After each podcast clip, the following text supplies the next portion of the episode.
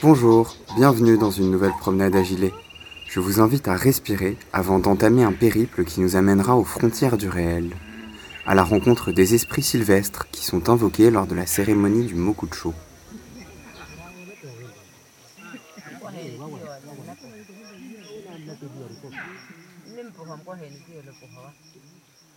Les marcheurs sont en train de se déchausser avant de poser le pied sur la roche de la montagne sacrée.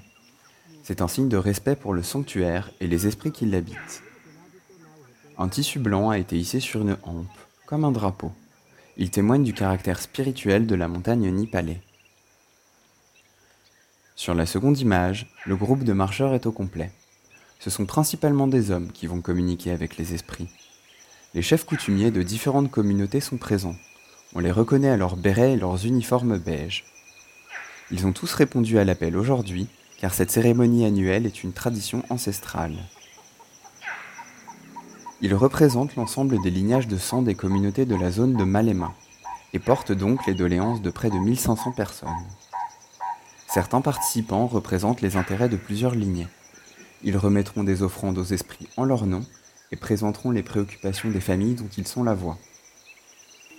En second plan, Signora Javier est en train de passer le balai en chantant. Il s'agit d'une Mukulukane, une femme en charge de l'intercession avec les esprits des ancêtres.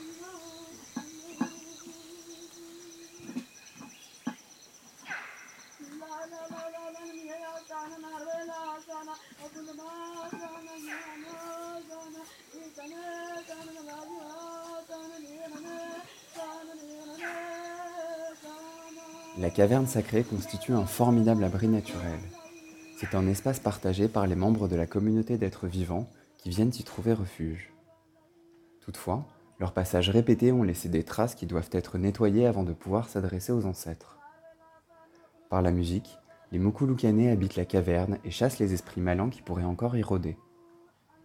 Cette chanson accompagne la purification du sanctuaire et elle amorce le début du rituel.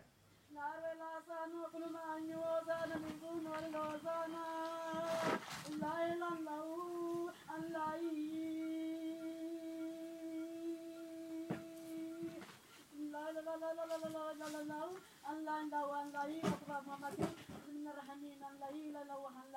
الله الله